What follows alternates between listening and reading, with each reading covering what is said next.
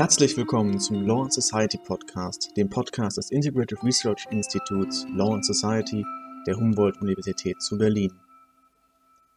Mit diesem Podcast geben wir Einblicke in innovative und aktuelle Ansätze der interdisziplinären Rechtsforschung und diskutieren mit Wissenschaftlerinnen und Wissenschaftlern aus der ganzen Welt.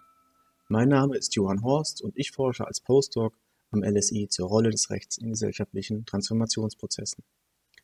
Unser heutiger Gast ist Christian Volk. Mit Christian Volk wollen wir sprechen über Protest und Recht.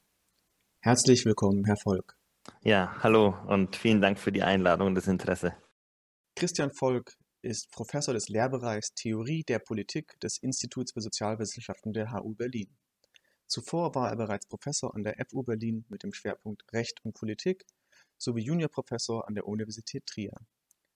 Christian Volk forscht zur politischen Theorie und Gesellschaftstheorie, insbesondere zum politischen Protest im Formwandel der Demokratie und zur Konstitution politischer Ordnung in und jenseits des Staates. Und er hat dabei stets auch das Recht im Blick.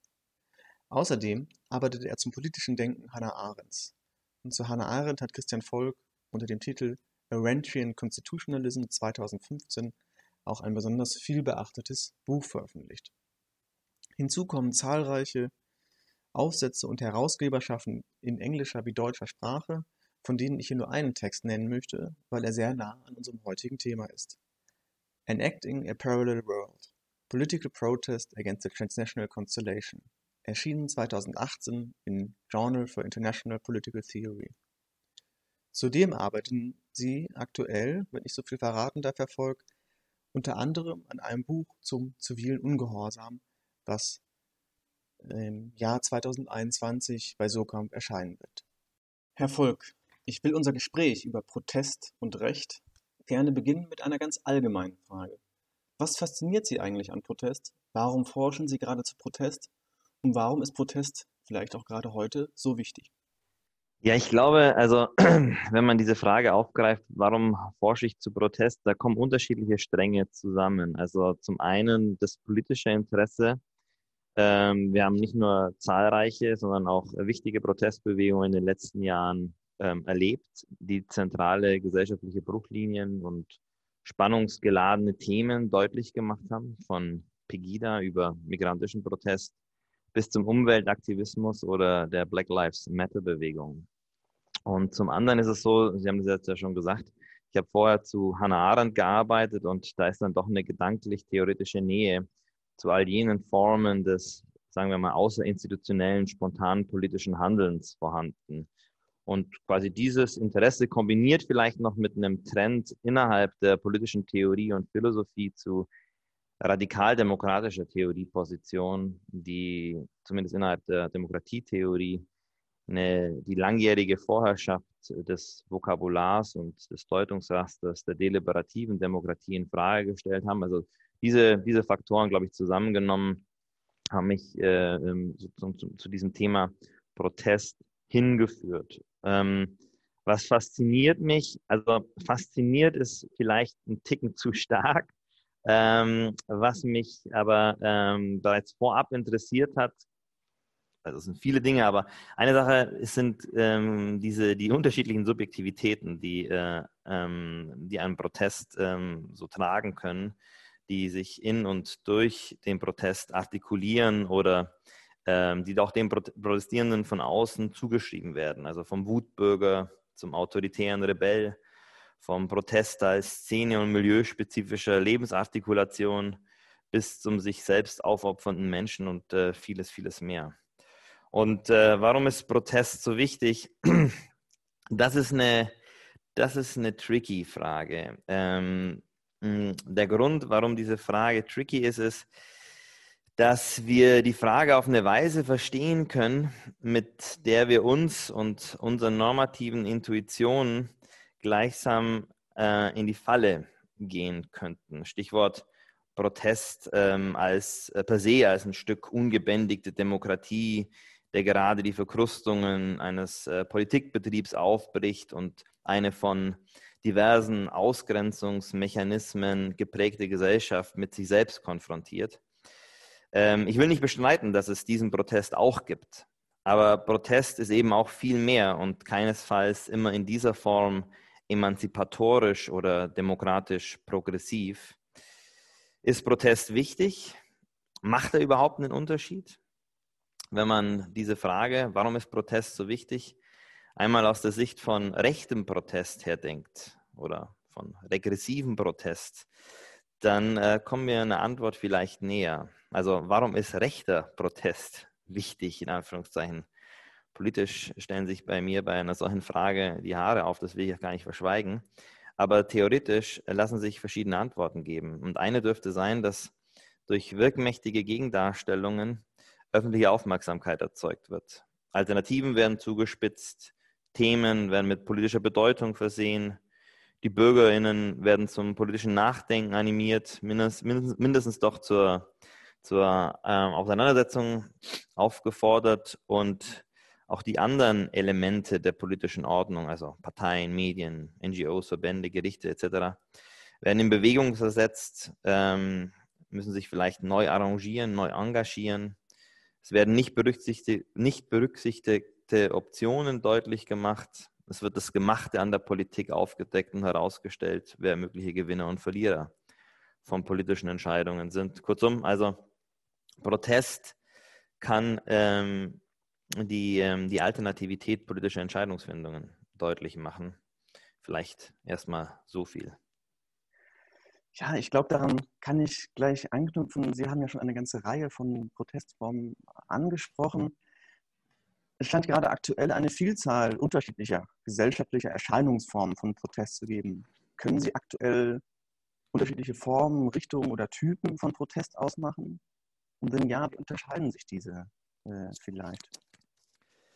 Also selbstverständlich unterscheiden sich die äh, politischen Proteste in mehrfacher Hinsicht. In, in, ihren Organisationsformen, in ihren Praktiken der Auseinandersetzung, den Formen der Identitätsformung sowie ganz schlicht im Framing und den Framing-Strategien. Also das heißt, äh, wie, also wie politische Themen und Ereignisse gedeutet werden, wie sie gewichtet werden, wie die Problemdefinition lautet, auf welche Ursachen diese äh, Probleme dann wiederum zurückgeführt werden, wie die politische Bewertung ausfällt und äh, wie auch gegebenenfalls Handlungsempfehlungen ausfallen. Also in dieser Hinsicht gibt es natürlich eine Reihe an Unterschieden. Man ist fast versucht zu sagen, quasi kein Protest gleich dem anderen, was natürlich nicht stimmt. Aber äh, es gibt eine Reihe an Unterschieden zwischen äh, den Protesten und den Protestbewegungen. Ich möchte aber kurz vielleicht zwei allgemeinere und ähm, theoretisch inspirierte Deutungen von gegenwärtigen Protest vorstellen. Die erste Beobachtung ist, dass wir eine Reihe von Protesten haben, die ähm, jene grundlegenden funktionalen Prämissen in Frage stellen, die die repräsentative demokratische Ordnung in ihrem heutigen Zustand kennzeichnet. Äh, ähm, vielleicht ein Beispiel. Also ein Teil des migrantischen Protests fordert zum einen, dass Fragen der Zugehörigkeit und des Rechtsstatus nicht über die Staatsangehörigkeit ähm, geregelt werden, zum Beispiel No one is illegal. Und auf diese Weise äh, die Grenzen ähm, ähm, der Demokratie selbst sagen, ähm, verschoben werden sollen. Und zum anderen werden ähm, auch durch diesen Protest Gleichheits- und Anerkennungsforderungen artikuliert, die die inhaltliche Bestimmung des in westlichen Demokratien vorherrschenden Personenbegriffs und äh, das in diesem lagernde, rassifizierte Exklusionselement ähm, auch in Frage stellen. Man muss sich einfach mal auch mal die Frage stellen, wer trinkt im Mittelmeer? Wer wird in den Lagern unter katastrophalen Bedingungen eingesperrt oder bei wem interessiert es nicht, ob dort ähm, äh, ein, bei Covid-19 ein Mindestabstand äh, eingehalten wird und äh, die Hygienemaßnahmen befolgt werden können und so weiter. Also beide Forderungen, die nach Anerkennung und die nach, ähm, nach einer anderen Form der, der, der Inklusion, sind mit den bestehenden Reproduktionspraktiken der Ordnung ähm, scheinbar nicht vereinbar, sondern bedürften einer Neudeutung grundlegender Ordnungsprinzipien. Ja, man kann in diesem Fall durchaus sagen, ähm, man, sie, sie, sie drängen eigentlich auf eine Demokratisierung der Demokratie, auf eine weitergehende Demokratisierung der Demokratie. Und einen so gearteten Protest bezeichne ich als transformativen Protest und würde ihn von all jenen Protestinitiativen erstmal abgrenzen, die Forderungen artikulieren, die innerhalb der bestehenden Ordnung auch realisierbar sind. Also realisierbar, ohne eben die grundlegenden Reproduktionspraktiken der Ordnung selbst in Frage zu stellen. Transformativ heißt jedoch nicht per se emanzipatorisch oder demokratisierend. Das war jetzt bei meinem Beispiel ähm, der Fall. Also ich würde äh, migrantischen Protest ähm, als transformativ und emanzipatorisch deuten. Aber wir können uns auch rechten Protest vorstellen, der ebenfalls transformativ ist, aber äh, nicht emanzipatorisch. Die normative Bewertung ist also noch eine andere Frage. Vielleicht ähm, kommen wir später darauf noch zu sprechen. Nicht selten, äh, jedenfalls greift ein, ein solcher Protest auch auf Praktiken des politisch motivierten Gesetzesbruchs zurück. Und auch hier ist äh, Rechtsbruch natürlich nicht gleich Rechtsbruch. Also der Angriff auf ein Heim für Geflüchtete wäre meiner Deutung nach der in die Illegalität hinein verlängerte Arm bereits institutionalisierter Exklusionspraktiken, weil er sich eben gegen jene wendet, die von einem kapitalistischen System, von den Nachwirkungen des Kolonialismus, vom Machtschachspiel von Staaten oder von einer nationalstaatlich organisierten Welt sowieso bereits in eine prekäre, in eine existenzgefährdende Lage gebracht worden sind. Und dieser Diagnose, das hört man ja, liegen natürlich gesellschaftstheoretische Annahmen zugrunde, die ich jetzt hier äh, nur schwer weiter explizieren kann, ohne die jedoch meiner Meinung nach die wissenschaftliche Auseinandersetzung mit Protest äh, nicht auskommt. Denn eine rein ähm, empirisch ausgerichtete Protestforschung erklärt uns nicht, wie dieser Protest zu deuten ist, was der Protest für äh, demokratisches Zusammenleben bedeutet und ähm, wie er eben auch normativ einzuordnen ist. Und ich habe ja gesagt, es wären, ich hätte zwei Deutungen, also wenn ich noch eine zweite Deutung anbringen könnte. Eine zweite recht allgemeine Beobachtung, die äh, ähm, ist äh, die, ähm, dass wir ja von einer eigentümlichen Duplizität ausgehen müssen zwischen negativer Politik auf der einen Seite und dem Plädoyer zur Installierung der Autonomie des Politischen auf der anderen Seite. Das heißt, auf der einen Seite haben wir Protestartikulationen, die sich vorrangig, nicht ausschließlich, aber vorrangig auf Verhinderung und Ablehnung fokussieren. Da verspricht natürlich auch mobilisierungstechnisch einiges. Von der Klimabewegung über Black Lives Matter bis zu rechten Protesten. Es wird eher darauf verzichtet, eine alternative Vision einer gemeinsamen Welt zu liefern. Also kein I have a dream oder, kein Black and White Together, keine republikfreies Wendland und auch die Euphorie aus der Zeit des, ähm, des Weltsozialforums mit äh, Another World is Possible ähm, scheint ähm, irgendwie gewichen zu sein. Und ich möchte das keinesfalls als äh, Kritik verstanden wissen, sondern als einen Hinweis, an dem eine wissenschaftliche Gegenwartsdeutung, die jetzt eben den Protest zum Ausgangspunkt nimmt, ansetzen müsste. Wenn die Beobachtung zutrifft, warum ist das so? Also warum ähm, artikuliert sich Protest vorrangig in dieser Form? Gleichzeitig aber, und das ist sozusagen, deswegen habe ich von Duplizität gesprochen, gleichzeitig aber wird gefordert, dass es einen autonomen politischen Handlungsbereich gibt, der sich von Sach- und Systemzwängen ein Stück weit eben emanzipiert, um den politischen Willen der BürgerInnen realisieren zu können.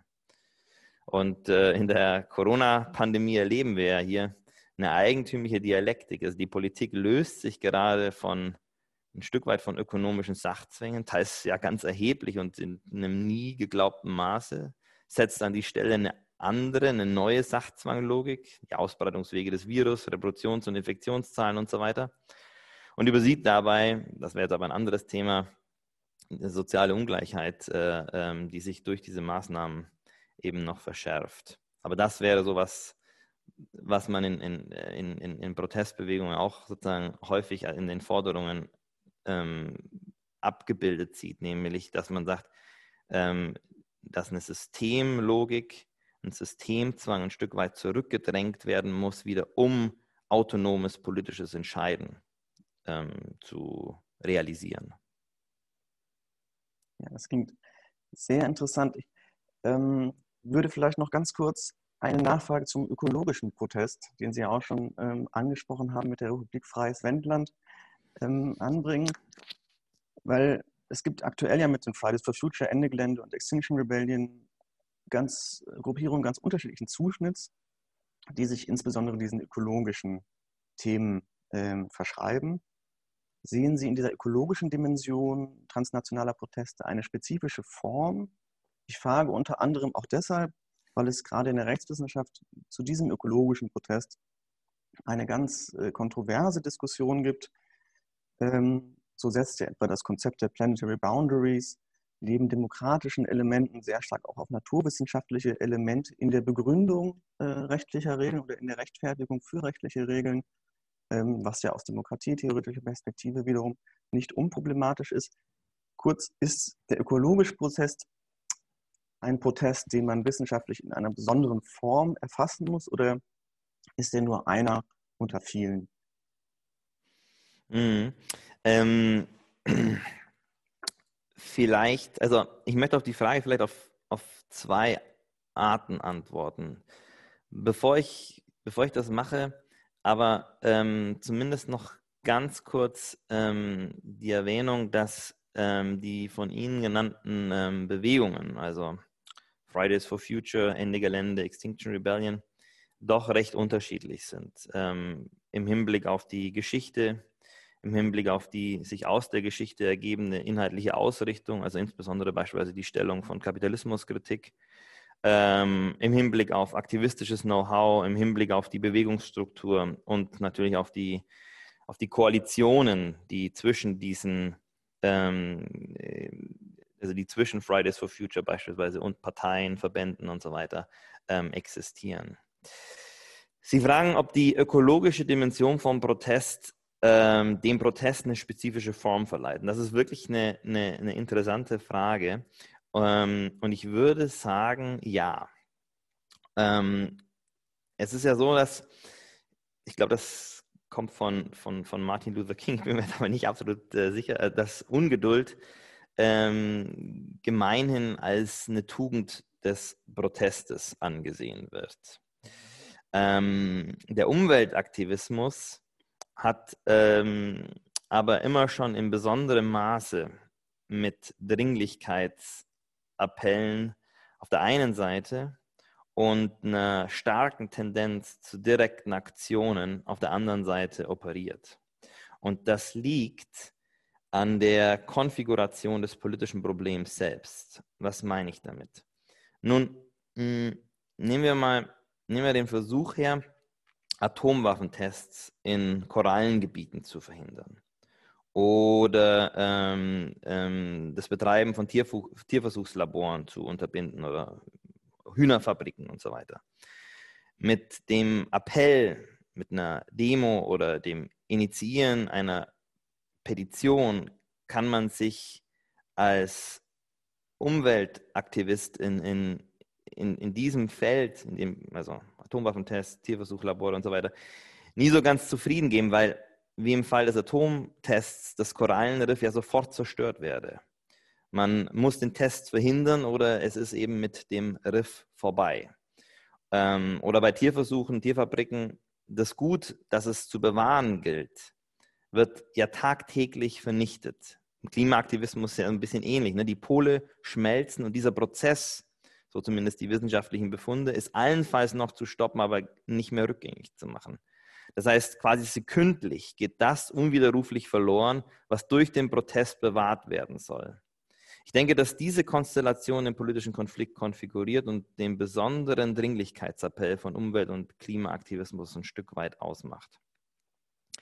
Jetzt haben Sie zweitens ja diese Spannung angesprochen zwischen demokratischer Selbstbestimmung, sagen wir mal, auf der einen Seite und ähm, Postulaten, die aus äh, naturwissenschaftlichen Befunden erwachsen und äh, der daraus resultierenden Befürchtung oder der Vorstellung, die Forderung von KlimaaktivistInnen könnte den demokratischen Gestaltungsspielraum einschränken, beziehungsweise zu sowas wie einer ja, expertokratischen Umformung von Demokratie äh, äh führen. Ganz ehrlich, ähm, das ist äh, buchstäblich ein, ähm, ein reichlich abstraktes Argument, was ich jetzt nicht als Kritik an, an Ihnen verstanden wissen möchte.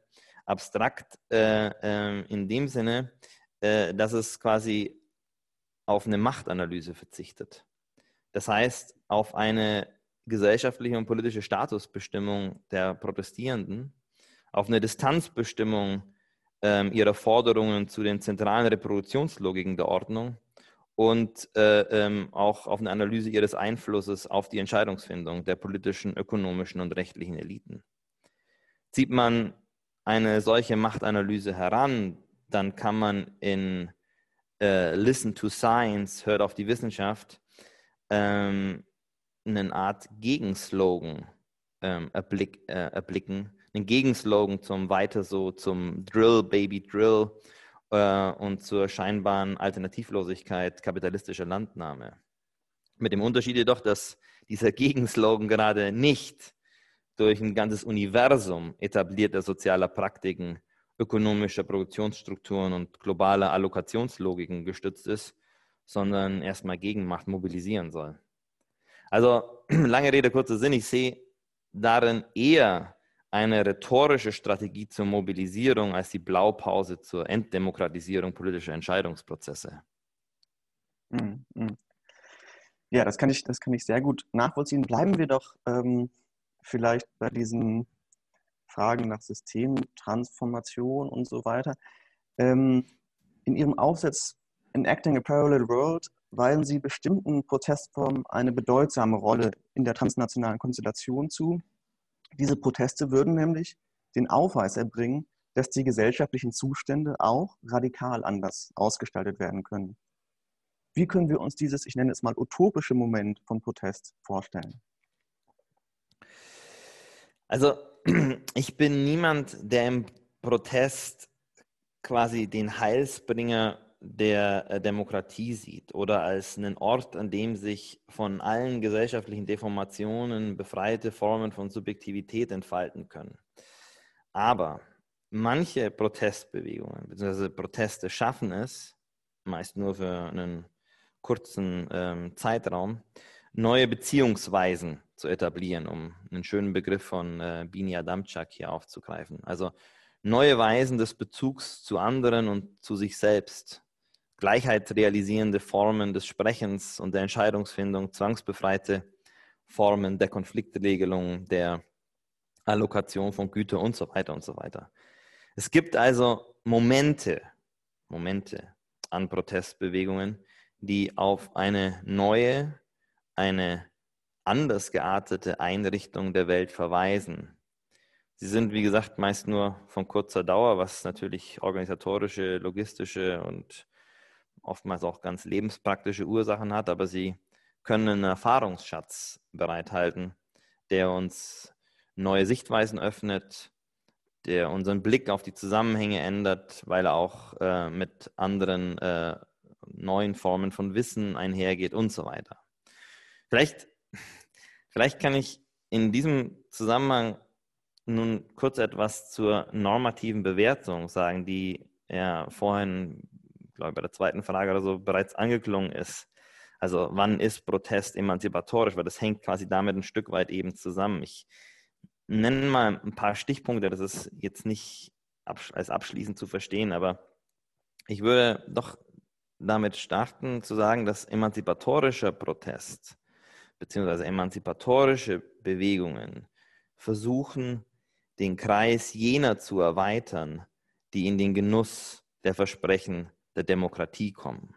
Im Unterschied beispielsweise zum Protest, der die Versprechen der Demokratie auf jene Gruppe beschränken möchte, der man selbst an, angehört. Also im Fall von rechten Protesten sind das in der Regel weiße Menschen nicht muslimischer Herkunft, oft auch nicht jüdisch, heterosexuelle Orientierung und natürlich auch sehr stark männlich geprägt. Ein zweites, äh, ein zweites Moment ähm, oder Kriterium, ich, würde ich sagen, dass emanzipatorische Bewegungen versuchen, die, die die Gesellschaft prägenden Vektoren der Macht, so im Anschluss an Foucault vielleicht, in ihren ausgrenzenden Effekten nicht zu verstärken, sondern versuchen quasi herauszutreten und bei der Gegenmachtbildung über nicht zwingende Formen von Macht nachzudenken. Ich denke hier an eine Ethik des Widerstandes, wie wir sie vielleicht modellhaft bei Gandhi ausformuliert finden in seinem Konzept des, Self, des selbstaufopfernden Protestes. Ein drittes Moment, was ich gerade so immer am Durchdenken bin, ist diese Idee, die Bereitschaft zur Selbstveränderung, also die Bereitschaft, jemand anderes zu werden. Protestbewegungen, die einen Raum öffnen, in dem das möglich ist und diskutiert werden kann. In dem diskutiert werden kann, dass die gesellschaftlichen Zurichtungs- und Formungsprozesse auch auf einen selbst wirken. Dass Ideologie auch auf einen selbst wirkt und auf die Bewegung wirkt. Dass man also nicht das einzige Subjekt im Universum ist, das scheinbar ausgenommen ist von diesen Prozessen. Also dass diese Formungsprozesse auch auf die Form der Interaktion zwischen den Aktivistinnen zurückwirken, aber auch auf die Interaktion mit dem politischen Gegner und eben schrittweise ebenfalls verändert werden müssen im Zuge eines emanzipatorischen Projektes.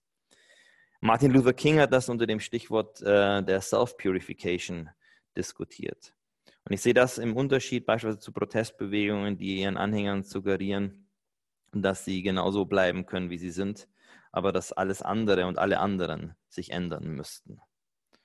Und äh, ein letzter Punkt, den ich vielleicht noch nennen kann hier, ist nat natürlich die Existenz von so etwas wie diskursiv-demokratischen Räumen, in denen sich die Menschen als Gleiche begegnen können. Das sehe ich beispielsweise im Gegensatz zu Protesten, die, die eher eine hierarchische Struktur etablieren, in der vorrangig einige wenige durch Sprachbilder der Absolutheit das, ähm, das, das, das Eruptionsverhalten der, der, der Anhängerschaft bestimmen wollen und orchestrieren.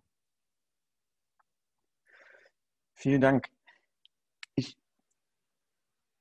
wir haben jetzt eine ganze Reihe von, wie ich finde, auch sehr, sehr inspirierenden und weiterführenden ähm, Möglichkeiten gesehen, wie Protest ähm, verändern kann. Trotz oder gerade wegen dieses Potenzials waren Sie aber auch zugleich davor, es, hat, es klang schon mehrfach an in Ihren Antworten, waren Sie auch gleich davor, zugleich davor, diese Proteste zu überschätzen ähm, oder diese gar als eine Pouvoir Constituant einzuordnen. Welche Rolle können denn Proteste für die demokratische Partizipation in der transnationalen Konstellation spielen und welche Rolle können sie vielleicht auch nicht spielen? Hm. Also Vielleicht zunächst einmal zu dieser Wendung von der transnationalen Konstellation und äh, ähm, wie, ich, wie ich die genau verstehe. Also ähm, im, im Anschluss an, an, an Saskia Sassen ähm, ähm verstehe ich den globalen Kapitalismus als eine Art äh, transnationalen Operationsraum, der produziert und reproduziert wird durch die Praktiken von Staaten, von Politik- und themenspezifischen Regierungsnetzwerken, von äh, privaten Organisationen wie transnationalen Unternehmen oder globalen Anwaltskanzleien und sogenannten ähm, Standard Setting Agencies. Und dieser Operationsraum, den, den ich also als transnationale Konstellation bezeichne, funktioniert durch und über unterschiedliche räumliche Settings, ähm, also lokal, lokal, national, global.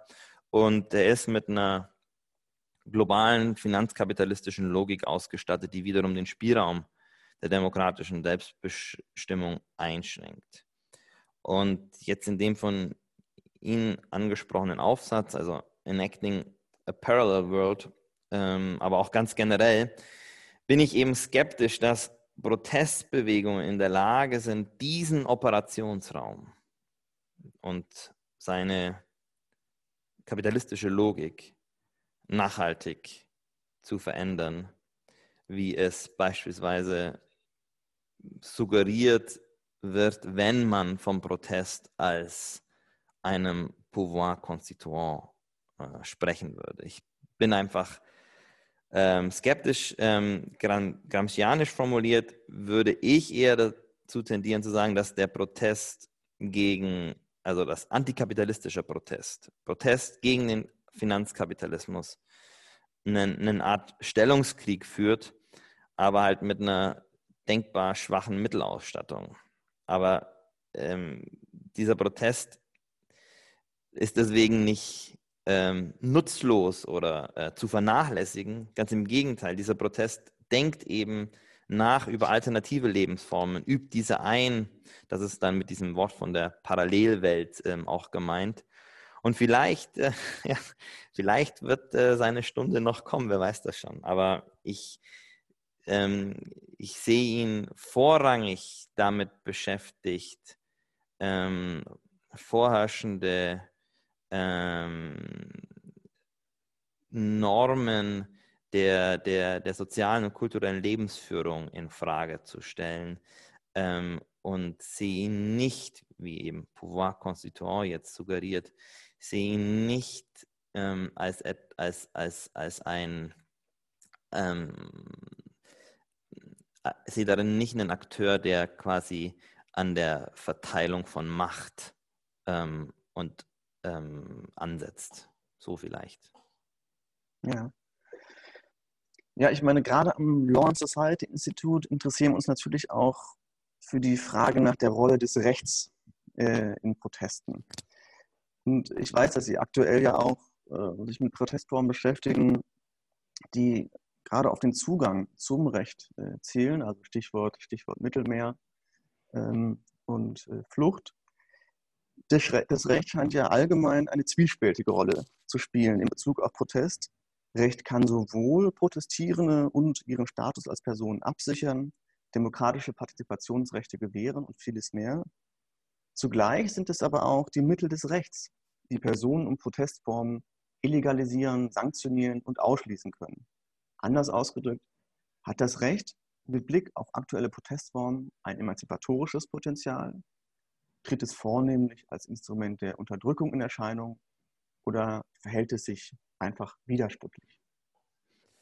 Ja, also ähm, ähm, beides. Es, äh, ähm, es, hält ein emanzipatorisches Potenzial, aber es ist auch äh, gleichzeitig wiederum äh, Instrument der Unterdrückung. Also man kann das, man kann diese, diese, dieses, diese, diese Widersprüchlichkeit, glaube ich, auch sehr, sehr gut an der Entwicklung des Versammlungsrechts ähm, ähm, und den Umgang mit zivilen Ungehorsam in, in, in Deutschland veranschaulichen.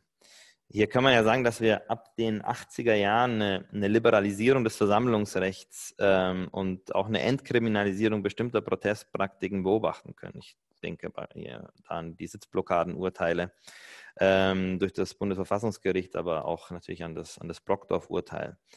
Und äh, demokratietheoretisch betrachtet kann man dem Bundesverfassungsgericht diesbezüglich nicht vorwerfen, dass es nicht ähm, realisiere, dass es Interessen und Bedürfnisse und Meinungen gibt, die sich in einem medial vermittelten Politikbetrieb besser durchsetzen können als andere. Ich glaube, dass man weite Teile der Verfassungsrechtsprechung zur Versammlungsfreiheit äh, genauso lesen kann, dass Versammlungsfreiheit gerade aufgrund der politischen Machtungleichheit innerhalb der Gesellschaft eine, eine so zentrale Stellung einnimmt. Und beispielsweise auch das, das Hausrecht von Privaten eingeschränkt werden kann, wenn dort, äh, wie auf äh, privatisierten Plätzen, Flughäfen oder ähnliches, öffentliche Foren der Kommunikation entstehen, wie es im Fraport-Urteil dann ähm, auch ähm, ausbuchstabiert worden ist. Und das ist, glaube ich, auch das Stichwort, denn das, das Versammlungsrecht wird vom Bundesverfassungsgericht im Paradigma einer deliberierenden Öffentlichkeit interpretiert, der es darum geht, durch Protest an die Einsichtsfähigkeit und an den Gerechtigkeitssinn der Mehrheit, wie es Jürgen Habermas mal formuliert hat, ähm, zu appellieren. Und innerhalb dieses Paradigmas wird dem Versammlungsrecht dann durchaus eine spezifische Aufgabe zugeschrieben, den, dass äh, quasi der gesellschaftliche Konsens äh, irritiert werden soll, dass marginalisierte Positionen, schwache Interessen ähm, durch das Versammlungsrecht zur Artikulation verholfen werden soll und dass dies auch durchaus, also diese Artikulation durchaus auf eine expressive Art und Weise und äh, auch mit den Mitteln des symbolischen äh, Rechtsbruchs äh, passieren kann. Man kann sagen, dass das Versammlungsrecht oder das Bundesverfassungsgericht im Blick auf das Versammlungsrecht jene, sogar jene Nische für zivilen Ungehorsam geschaffen hat, die Arendt in ihrer Schrift aus dem Jahr 1972 noch ähm, gefordert hat, also in ihrer Schrift ähm, Civil Disobedience. Das Problem ist jetzt nur, dass die Beeinträchtigung der Freiheitsrechte Dritter, also insbesondere jener, auf die sich der Protest bezieht, nur so lange in Ordnung ist, wie sie sich als symbolische Akte verstehen lassen. Also symbolische Akte zum Zwecke der öffentlichen äh, politischen Meinungsbildung. Sobald der Protest beginnt, ernsthafte Kosten zu verursachen, wird er im Sinne der Rechtssprache verwerflich und fällt aus dem legalen Rahmen heraus. Das mag jetzt vielleicht kein Problem sein für antisystemisch motivierten Protest, der ähm, die staatliche Sanktionierung von bestimmten Protestpraktiken gleichsam in eine mobilisierende Skandalisierung und auch eine Identitätsbildung ein Stück weit übersetzen kann. Denn dort ist ja häufig so, dass erst im Widerspruch zur etablierten Ordnung quasi eine, Symbol eine politische Symbolik entfaltet werden kann. Aber für den Protest, glaube ich, von marginalisierten, von subalternen Akteurinnen, Sie haben auf den migrantischen Protest ähm, nochmal in der Frage hingewiesen, ähm, der sich ja auch ein Stück weit einschreiben will in die bestehende Ordnung und der durch dieses Einschreiben die Ordnung auch ein Stück weit verschieben will, für den ist es, ist es ein Problem. Und äh, ähm, im Zuge unserer, äh, unserer Auseinandersetzung hier ähm, am Lehrbereich mit Protest haben wir uns auch natürlich diese viele Urteile angesehen und ähm, ähm, insbesondere im, im, im Sitzblockade 3 Urteil genau dieses Problem quasi auch ein Stück weit ähm, äh, deutlich, weil ähm, der, ähm, der Präsident des Roma Nationalkongresses genau, musste genau diese Erfahrung machen, von der ich jetzt gerade gesprochen habe, als er zusammen mit mit ca. 600 Leuten und mit Hilfe von einer Autobahnblockade die Verhandlungen über den Aufenthaltsstatus und den Abschiebestopp erzwingen wollte. Selbstverständlich, nachdem er schon äh, äh jahrelang äh, äh, appelliert hatte. Und in der Sitzblockade 3 Entscheidung argumentiert das Bundesverfassungsgericht, dass die Blockade nicht in erster Linie der Kundgebung einer Meinung oder der Erregung öffentlicher Aufmerksamkeit für ein kommunikatives Anliegen diene, ähm, und dass es eben, sondern dass, dass, dass damit quasi äh, eine, eine, eine, zwangsweise oder eine selbsthilfeähnliche Durchsetzung von Forderungen verbunden sei mit, diesen, mit, diesen, äh, mit dieser Art der Blockade. Und ähm, das Problem ist, dass, dass diese Art der, der Liberalisierung des Versammlungsrechts, also mit einer, mit einer, doch mit einer spezifischen Form von Machtvergessenheit einhergeht. Denn rhetorisch vielleicht sogar noch konstatiert, aber konzeptionell überhaupt nicht verarbeitet wird, die Tatsache, dass es eben Bedürfnisinterpretationen gibt, die, die strukturell äh, systemisch eine exorbitant höhere Chance haben als andere, ähm, beteiligt zu werden und ähm, auf der Ebene von ähm, exekutiven Handlungen Folgen auszulösen, wie es, wie es ähm, Klaus Offe einmal formuliert hat. Also die Konsequenz davon ist, dass der Appell an die Einsichtsfähigkeit und den Gerechtigkeitssinn der Mehrheit zu nichts führt. Und zwar aus strukturellen Gründen. Und die liberale Antwort darauf ist, ähm, die auch das Bundesverfassungsgericht in der Interpretation von, vom Versammlungsrecht anleitet, ähm, ist dann eben an die Geduld zu appellieren. Und äh, man muss eben ein Opfer im Dienste der Demokratie erbringen. Aber wer ist es? Und von wo aus sprich, sprechen jene äh, oder jener, der, äh, der die Geduld, äh, der um hier um Geduld bittet und in welcher gesellschaftlichen, politischen und rechtlichen Position befinden sich jene, die sich gedulden sollen. Also die im deliberativen Paradigma interpretierende Verfassungsrechtsprechung übersieht meiner Meinung nach, dass in einer Gesellschaft wirksame Machtprozesse vonstatten gehen, die bereits Vorentscheidungen darüber getroffen haben, wer legitime Sprecherinnen sind wie und wo vernünftig gesprochen wird, was überhaupt als Problem gilt und was eine vernünftige und praktikable Lösung und was eine unvernünftige Antwort auf ein besagtes Problem ist. So viel vielleicht zu, dieser, zu diesem Spannungsverhältnis zwischen ähm, Ermöglichung von Protest und Beschränkung von Protest, die man, wie gesagt, also meiner Meinung nach gerade an der Liberalisierung ähm, des Versammlungsrechts in der BRD und auch der damit einhergehenden Entkriminalisierung von bestimmten Protestpraktiken beobachten kann, die aber eben gleichzeitig wiederum an einer gewissen Machtvergessenheit leiden und ähm, ähm, exkludierende, illegalisierende äh, ähm, Effekte eben wiederum nach sich ziehen, der den demokratischen Gehalt von solchen Protesten meiner Ansicht nach nicht adäquat erfasst. Herr Volk, wir sind am Ende der Zeit unserer Sendung angelangt. Ich könnte noch stundenlang weiterfragen zu Recht und Protest. So ganz lässt mich das Thema noch nicht los, aber es ist ja auch Sinn dieses Podcastes anzuregen zum Nachdenken über das Recht, zum Nachdenken über aktuelle Problemkonstellationen im Recht aus einer interdisziplinären Perspektive. Ich glaube, das ist uns heute mit dieser Sendung zu Recht und Protest ganz gut gelungen.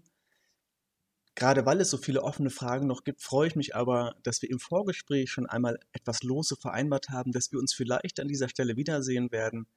Nämlich, Sie planen ja im Jahr 2021 die Veröffentlichung eines Buches zum zivilen Ungehorsam bei Surkamp und da bietet es sich natürlich an, vielleicht den einen oder anderen Faden, den wir heute hier, Gesprächsfaden, den wir heute hier aufgemacht haben, wieder aufzunehmen. Ich danke Ihnen aber erstmal ganz herzlich dass Sie sich heute die Zeit genommen haben, um mit uns über Recht und Protest zu diskutieren. Vielen Dank. Ja, bitteschön, hat viel Spaß gemacht.